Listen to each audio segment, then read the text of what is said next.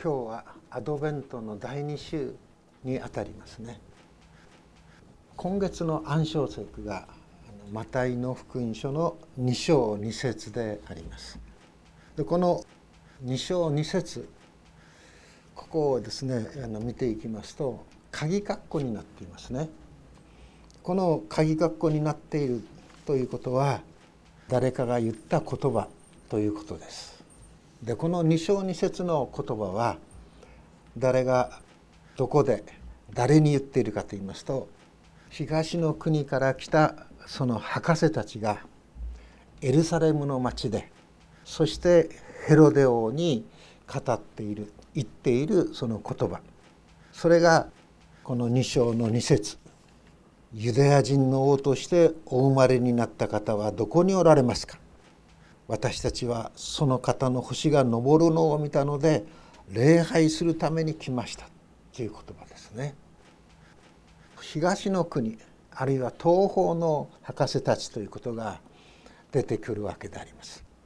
でこの東方っていうのはエルサレムから見て東ですね。ですからアッシリアあるいはバビロンあるいはペルシャであります。でイスラエルはですね、まあ、ユダヤの国ユダヤ人たちは BC6 世紀にですからまあ500何年なんですけども滅ぼされましたそしてユダヤの人々のですね主な人物まあ普通の一般の市民もそうですけどもそのエルサレム今でいうとパレスチナですねエルサレムからアッシリアやバビロンペルシャの方に捕らえ移されていったわけであります。でその捕らえ移された行った先でどういうことがイスラエルの人々によってなされたかまたその地域でどういう扱いを受けたかそういう中でどのようにして民族がですね守られていったかそれが記されているのがエステル記であったりあるいはダニエル記であったりするわけですね。ですからエステル記やダニエル記などをこうエズラ記もそうですけども読んでいきますとその東の方の地域でですねユダヤの宗教に関して大変な知識がですねその地方の一般の人々にこう伝わっていったと推測することがこうできますね。でそういう中でマタイが記すですね博士たちこの博士たちというこの言葉はですね英語での聖書で言うとですねあのマジックっていう言葉がありますねマジそのマギーっていうふうに訳されていたりあるいは英語でもですねキング・ジェスジェームス訳という大変英訳として評価の高い訳ではですねそのところをですね賢い人ワイズメンっていうふうに訳しているんですね。ですからそういうことからこう考えていきますときにいわゆる魔術師とかですね占い師という言葉このマジック表すマギーという言葉を表すものはですね悪い意味では用いられていなかったとも考えられます。で人の働きなどを見るとですね魔術師というのがね本当に福音の宣教のためにこの妨げになる人としても描かれているわけですがこの賢い人たちまあ賢いっつってもまあ、悪賢いというそういう意味ではなくて何て言うんでしょうかね本当にこう誠実に真面目にこの自分の天文学なら天文学そういう働きにですね順次しているそういう人たちのことを言うのではないかと思うんですね。で内村勘三という人がこのマタイの福音書のこの箇所を注釈しているところがあるんですがその彼はねこういうふうにこの言っているんです。博士とは今日の博士にあらず当時の東大のですね当時の指揮者なり天文に通じ時勢を介し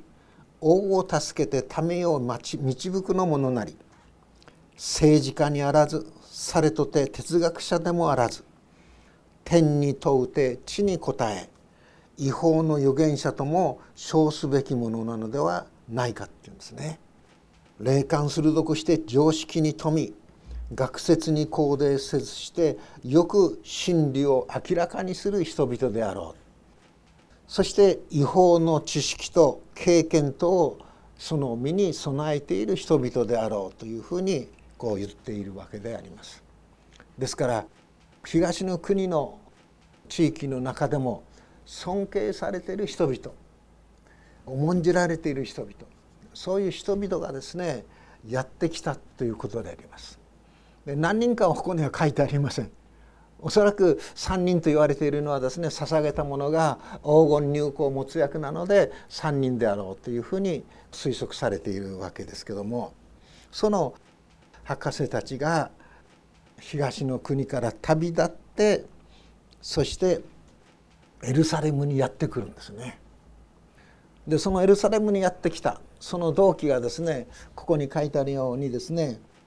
東の方でその方の星を登るのを見たのでっていうふうに書いてあります。私たちはその方の星が昇るを昇るのを見たので礼拝するために来たっていうんですね。どういう星なんだろうかまあいろいろなんですね諸説があるんです。その中でちょっと面白い説があるんですがそれはですねパレスチナに関する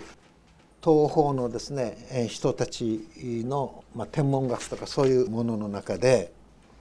まあ、バビロンという国はですねかなりこの天文学が盛んであって発達していたようなんですけどもそういうバビロンの天文学の中にですねパレスチナに関する記述が書いてあるんだそうです。でそれはこういうことが起こったらばパレスチナの方にですね天変地異が起こるのではないか、まあ、細かく書かれているようであります。で特にパレスチナの地にはですね土星ですか？土星が関わっているようですね。でまあ随分それが後になりますけども16世紀後なんですがケプラーっていうそのドイツ人の天文学者が出ますね。そしてそのケプラーのですね観測と計算によればですね BC のイエス様が生まれる前ということね BC の7年の5月と10月と12月に魚座で木星と合して素晴らしい光が発したということがわかるんだそうです。そしてさらに1年後の BC6 年ですね BC6 年にそれにですね火星までが加わったっていうんですね。そうしますと土星だけではなくて木星も加わりまた火星も加わるんですからすごい光が BC6 年に空にですね輝いたということがあるわけでそれを受け止めるとメシアの誕生の印と考えられたとしても不思議ではないだろうというふうに解している仲介書もこうあります。でなぜ BC6 年ということを言うかというとですねイエスが生まれたのはここに書いてあるようにヘロデ王の時代って書いてありますね。でこのヘロデ王自身は BC4 年に亡くなっているんですね。ですからヘロデ王がですね東の国の博士たちからユダヤ人の王はどこで生まれるのかと尋ねられた時に祭司長や立法学者たちがですね即座にですよユダヤのベツレヘムと答えますね。でそれを受けて博士たちにですねいつ現れたのかヘロデは尋ねますね。で後でですねそのベツレヘム地域の2歳以下の男の子を皆殺しにしてしまうわけです。ということも合わせて考えるならばおそらくヘロデがまだ生きていた時すなわち6年前後にそういうことが起こったのではないかと推測されますね。ですからイエスの誕生はですねまあ今の西暦ですと0年というふうに書かれているわけですけどもこの西暦のカレンダーを作ったのはですね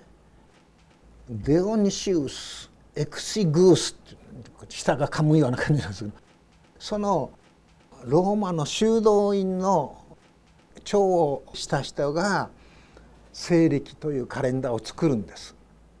ですからこの西暦というカレンダーができるのがですね5世紀6世紀ぐらいになるわけですね。でそのエクシグースという人はですねいつイエスの誕生の年を起点としたか。それがですね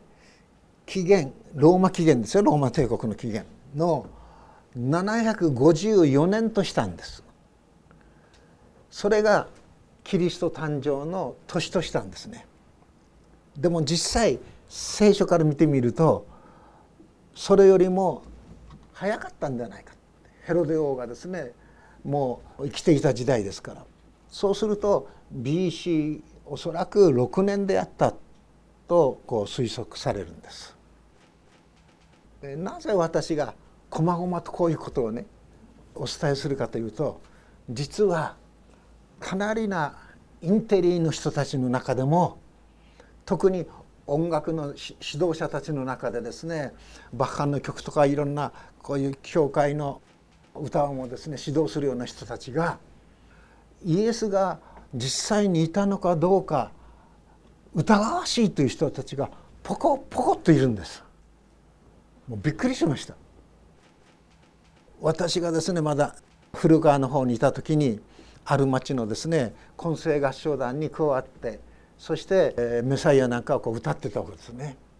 その指導者。すごい経歴の持ってる人ですよ。その指導者と個人的に話した時に私はイエスが本当にイエス・キリストなる人物が本当にいたのかどうか疑わしいって言うんですね。私は開いた口が塞がれなかったもしね神話ならば作り事ならばこういうふうな厳密な書き方はしていません。よくあの岡山に伝わるあの桃太郎さんの話があるでしょ？ね。桃がですね川からですねどんぶらこどんぶらこ流れていた。あるところにおじいさんとおばあさんがいました。ね。おじいさんは山にですね芝刈りに来ました。おばあさんは川に洗濯に来ました。その時ですね川の上からどんぶらこどんぶらこと飲もうがなそういう言い方書き方。これは神話なんです。神話ですからあるところにとしか言えないんです。おじいさんおばあさんなんです。誰々と言えないんです。でも聖書のイエスの誕生のところを事細かく見ていくときにいつ誰からどのようにして生まれたのかそして生まれた前後にどういうことがあったのかこと詳しくですねきちんと書かれているんです。ヘロデ王の時代でしょ。そしてまたマタイの福音書のですねこの一生を見ていくとイエスはですねどういう家系から生まれたのか。実際にイエスのですね母は誰だったのか。マリアであった。夫はヨセフであった。そのマリアとヨセフの間にどういうことがあったのか。それがちゃんと記されています。そしてまたそのイエスが生まれた。その時にどういうその日にですよ。実際にどういうことが起こったのか。それを詳しく書き記しているのがルカの福音書でしょ。そしてまたこのマタイの福音書はどういう視点で書かれているかというとその幼子イエスを最初にね拝みに来た者が違法の国の博士たちだったっていうことです。あるいはルカの福音書を見るとですね同じこのユダヤ人の中でもですね人口の中に数えられないようなそういう羊飼いたちだったということです。人に数えられないそしてまた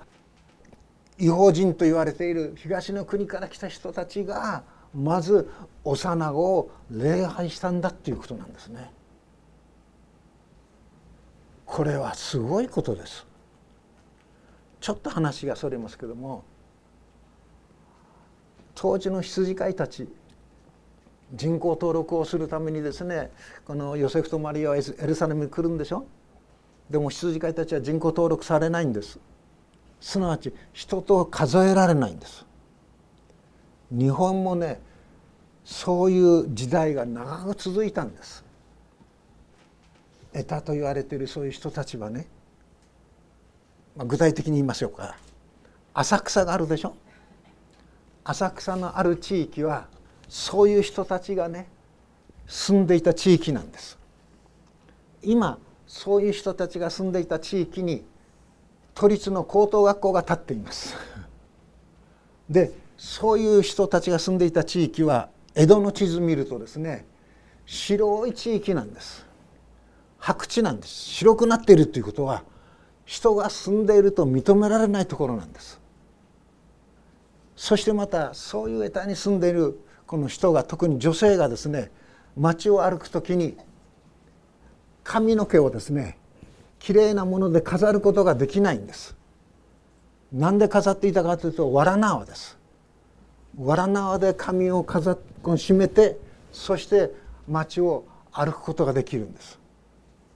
でも人々は遠ざかるんです。そういう時代がずっと続いていたんですね。そしてそれは明治になってからもそういう地域は変わりませんでした。私の住んでいたその町にもそういう人たちがですね住んでいる地域がありました。その地域の近くに何を作ったかというと女子刑務所を作ったんです。そして私が通った中学はその刑務所のそしてまたそういう人たちの部落が住んでいる真ん中を通って私は中学に通ったんです。ですから金持ちの人たちはですね私が通った中学には子供をあげたくなかったんです。そして別の地域に中学校にあげさせたというようなことがあったんです。そして私がもう田舎を出てからかなり経ってから私の町のその地域はですねなくなりました。なくなって別の町名で呼ばれるようになったんです。ですからその地域まで書くとですねもうそれだけであこの人はこういう部落の地域の出だなっていうことが分かってしまうのでもう町名改革がですね行われていったっていうことなんです。それが続いているんですよ。私もですね牧師になっていくつかの町をですね働きに携わりました。ある町に行った時にその町の古い人からですねこう言われました。うちの娘の婿さんをよろしくお願いします。ただ一つ条件だけがあります。得たの人だけは決して紹介しないでほしいって言うんです。もう開いた口がですね塞がりませんでした。そしてまた私の町でもですね私と同級生かなり優秀な人だったんですけども彼は結婚した時に祝い事をすることができなかったんです。なぜかならば彼自身がそういう部落の出身だからですよ。それぐらいに人を差別していたんです。人を差別するということが江戸時代から明治に明治からですね大正昭和にそして現代にまで引き継がれているということです。でも聖書は人間の差別にはですねお構いなく御子イエスをですね礼拝しに来たのはその当日は羊飼いたちであった。そしてまたイエスがですねおそらく2歳か3歳になっていたでしょう。その時に東の国からやってきた違法人たちが幼子イエスを礼拝したんだっていうんです。そしてエルサレムにいたその最首長たちやあるいは旧約聖書の専門家である立法学者たちはメシアが生まれる町がベツレヘムだということをはっきりとヘロデ王に教えることができた伝えることができた。でも彼らは誰一人ベツレヘムにですね行って幼子イエスを礼拝しようとはしなかったということです。これが聖書のメッセージですよね。すなわち幼子イエスは私たちのね先民エルサレムだけのユダヤ人だけの救い主ではなくて全ての民の救い主としてお生まれになったということです。この世を照らす誠の光として来られたということですそれがここに記されているマタイが記すところの2章のですね1節から12節までの事柄ではないかと思うんですね。そして旧約聖書を読んでいきますと神様はですねいろんなものを用いてご自分のなさることをですね私たちに知らせてくださるでしょアブラハムをですね召してそしてまたですねパレスチナの方にですね率いていった時にアブラハムはですねまあご夫婦は年も重ねてもう自分たちからですねもう子供は生まれないような年齢になっていた。でも神はですねどうしたかというとアブラハムをおそらく夜でしょうね夜外に連れ出して星を見させるんです。そして星を数えよ数えることができるならば数えてごらんなさい。数えることできないですよね。それを見てそれを知らせて神はですねアブラハムに「あなたの子孫はあの星のようになるんだ」って言うんです。アブラハムには今子供がないんですよ。無ですよ。ゼロですよ。でも創造主なるお方は無から有を呼び起こすことのできるお方。子供のいないアブラハムを用いてそしてアブラハムの子孫をすなわちそれはどういう意味でアブラハムの子孫であるかというならば神の御言葉を素直に信じる人々をアブラハムの子孫として神はですねご自分のですね救いの宮沢を表そうとしているということです。ですから星を神様は用いましたよね。そしてさらにですね民数記のところを読んでいきますとですねバラムというですね預言者を用いて神はどのようなことを語らせているかというとヤコブから一つの星が上がりイスラエルから一本の杖が起こると語られているんです。ヤコブから一つの星が上がりイスラエルから一本の杖杖っていうのは支配者っていうことですね。王ということです。杖が起こる。でバラムはですね私は見るしかし今ではない。私は見つめるしかし間近ではないって言うんです。それはそうでしょう。アブラハムの時代ですから。御所の時代ですからね。でもそのように旧約聖書をずっと読んでいくときに星が何か不思議なことを表すそういう思いを天文学者たちは東の国の博士たちは知っていたんでしょうね。そして二章の一節「見よ」と言っているようにことを神様は起こされることを起こして何をなさるかというと神の救いの御業をなさるということでしょで博士たちをエルサレムに導くわけです。エルサレムにやってきてこう言ったって言うんですね、ヘロデ王に言ったっていうことです。ヘロデ王に言うならばヘロデ王からどういう仕打ちを受けるかわからないですよね。だってユダヤ人の王としてお生まれになった方はどこにいるんですかって言うんです今現在のユダヤ人の王は誰かというとヘロデでしょですからヘロドのところには東の国のですねかなりな著名な人たちがこの賢人たちがやってきてユダヤ人の王としてお生まれになった方はどこにいるのかというならばヘロデ王からねどういう仕打ちを受けるか察することができないような人々ではなかったと思うんです。でも言うべきことは言わなければならない。語るべきことは語らなければならない。なぜならばこの全世界を作られたところの創造主なるお方が新たな創造の特に救いの御業を表そうとしている。いや表したんだということをですねこの博士たちは伝えなければならなかった。しかもエルサレムに。そして尋ねたわけですよね。どこで生まれるのでしょうか。ヘロデは惑いますよね。ヘロデだけではない。エルサレム中の人々も恐れ惑うんです。何事かが起こるんです。この町でね争い起こるかもしれない。そういう恐れにですねエルサレム中の人々も満たされてしまうんですね。そしてはっきりと学者たちは祭司長たちや学者たちはユダヤのベツレヘムだって言うんです。で三箇所の言葉を挙げてですねこう予言されています。こう書かれています。そういった面では彼らはですね聖書に書かれたことは必ず実現すると思っていたんでしょうね。ですからユダヤのベツレヘムに王が生まれますメシアが生まれますと祭司長や立法学者たちは言うことができたんです。言うことができたんですが実際にねベツレヘムの町に御子イエスを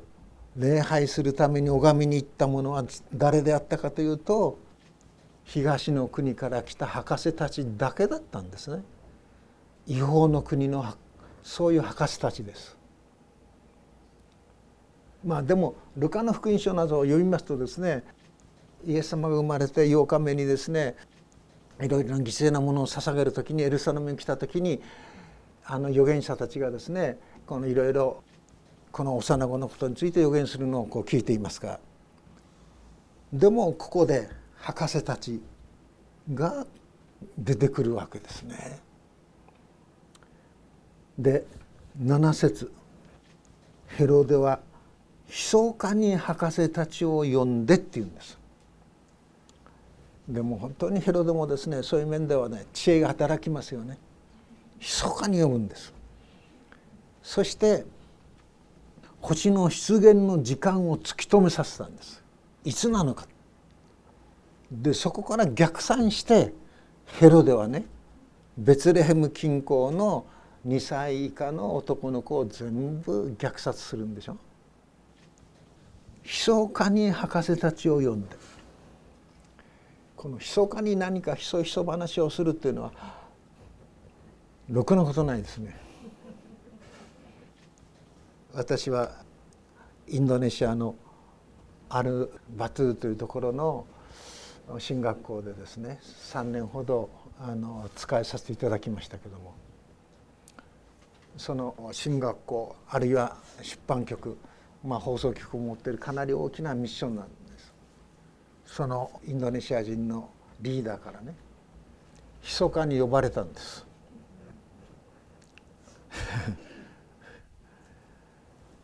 えらいことになりました。大体そうですよね。私とあなただけ2人だけのことにしておいてくださいね。っていうことね。もう今裏金問題でこう自民党がこう揺れ動いてるでしょ。キックバックしたとかなんとかでね。公にできないんですね。で博士たちを呼ぶわけでしょ。で内容はいいですよね。この8節。行って幼子のことを詳しく調べて。分かったら知らせてもらいたいって言うんですね。でその後私も行って拝むからって言うんでしょ 表面だけ言葉の表面だけ見るならばおおすごいっていうような感じですけども。もうヘロデのね心の内にある殺害殺意っていうんでしょうか。それは丸見えですよね。でも博士たちはエルサレム旅立つんでしょ。ベツレヘムに行くんです。エルサレムとベツレヘムはですね約8キロぐらいしかないんですよね、えー、私も20もう56年前になりますか。実際にエルサレムから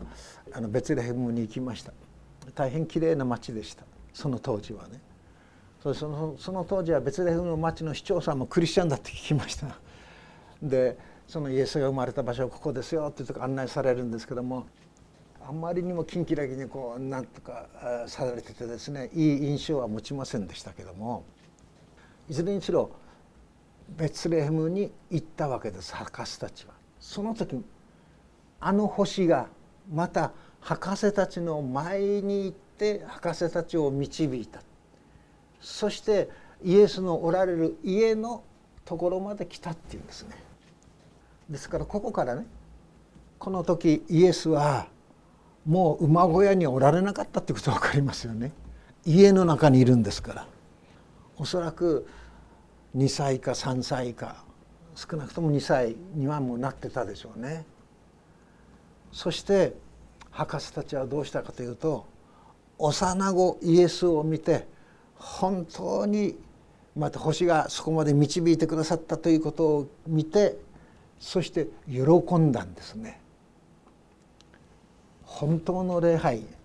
今月のですね暗唱聖句のこの目標「本当の礼拝」って書いてますけども本当の礼拝そこには何が本当にあふれているかというと喜びがあふれているんです。よく牧師になってからですねいろんな先生たちの噂を聞きます。教会がないとあの先生の気分が悪いからなそんなねそんな悲しいことはないですよね。喜びの礼拝本当に喜んでそして幼子を礼拝するために私たちはやってくるということでしょ。で皆さんの修法のですね道しるべの一番最後の段落のところに私が尊敬する井上先生という方の最後のクリスマスカードの文章を掲げました載せておきました。入船先生という人はですね66歳で召されるんですね。私とインドネシア時代にですね大変にこの先生にこのお世話になりました指導も受けました。でその先生とですね私がインドネシアの宣教師を辞めてこの日本に戻ってきてから久喜からそして流山の方に行くわけですけどもいろんなそういう文通をいたしました。あの本を読んでこの本を読んでお互いの感想を言い合ったりして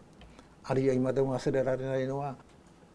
イルネ先生が東京に出てきた時にですね神田お茶の水の上の山の上にホテルというのが あるんですけども、まあ、取り壊されるようですがそこの喫茶店の室のコーナーでねゆったりとこう話をした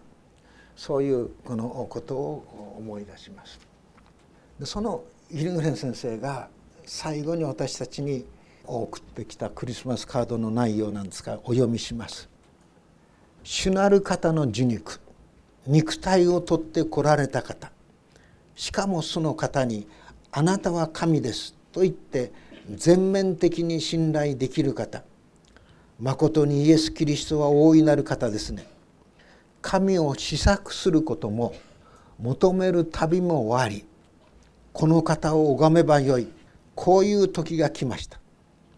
共に御子を拝するクリスマスの感謝を告白いたします主の祝福をお祈りしますこのカードをいただいて2ヶ月後2月18日に入船先生は神戸の大学の病院の病室で亡くなられるんですね。でその先生の病棟っていうんですか戦いを見てきた時にですね大阪にですねキリスト教の大変よく名の知られた病院があるんです。でそこにはあの牧師がチャプレンとして奉仕しているんですね。移ったらどうですかということに関しては彼はこう言うんです。いや私はここで十分です。私がその大阪の病院に移るならば一つベッドが埋まってしまうでしょう。私が移らないでここにいるならば大阪のねその病室のベッドに他の人が入ることができるでしょう。そうしたらそこで彼はね聖書の言葉に接することができるでしょう。牧師さんともお会いすることができるでしょう。救いに預かることができるかもしれません。ですから私はここでいいんですって言うんです。そうして訪ねてくる中学生たちにも快く接してそして福音を伝え続けていくっていうことなんですね。でその先生があるアドベントの時に説教している。その説教集が私の手元にあることが分かりました。でその説教集の中でね彼はこう言うんですね。最後に私たちに訪れる死の問題。そのことについて恐る恐るしかものを言えない人生はまだ自由ではありませんって言うんです。私たちに訪れる死の問題。そのことについて恐る恐るしかものを言えない人生はまだ自由ではないというんです。主イエス・キリストはそういう私たちの世界闇の世界の真ん中に入ってこられて私が光です。私が命です。私があなた方の命の問題を解決する。と言ってくださったのですって言うんですね。そしてそれを十字架と復活によって実現してくださいました。それがクリスマスを迎えるに先立って私たちが集中して瞑想をしたいことなのですって言うんです。アドベントの期間はねこの季節は私たちがイエス・キリストに思いを集中していくその時だっていうんですその時に私たちはイエス・キリストがどんなにかすごい光をもたらしてくださっているお方どんなにか命の問題をですねはっきりと解決してくださっているお方であるかということが分かるのですっていうんです。イエス・キリスト以外に神様と人に対して限りなくを罪を重ねてきた私たちがどのようにして主の前に立つことができるでしょうか。この問題をはっきりと解決してくださるお方はイエス・キリスト以外にはないんです。他の何事も大事じゃないんですね。あのことこのこともあの財産この財産も大切じゃないんです。数限りなく神と人の前に罪を重ねてきた私たちが神の前にねはっきりと立つことができるのはイエス・キリストを信じるほかないんです。イエス・キリストの救いに覆われるほかないんです。それがクリスマスでしょう。東の国の博士たち彼らはね自分の人生の最後に何が一番大切なのかをはっきりと認識したようです。そして遠い国から旅立ってエルサレムにやってきました。そして訪ねました。そしてその後のおられるところのまで行きました。そしてそこで彼らはイエスを神として礼拝したんです。人間が人類が私たちが最後になすべき事柄はイエスを主とすることです。イエスを神とすることです。それがこのクリスマスの時主なる方がですね創造主なる方が肉体を取ってこられた。作り主なる方がですね被造物となってこられた。そして最も弱い小さい幼子となってこの世に来てくださったんでしょ？しかもその時マリアもヨセフもですねまことにすごい兵隊をあるいはすごい自分たちを守る人を持っていたかというとそうではありません。貧しい本当にですねそういう一回の身に身を落としていたそういう人たちでしょ？その乙女マリアに精霊が望んで御子イエスが生まれたということでしょ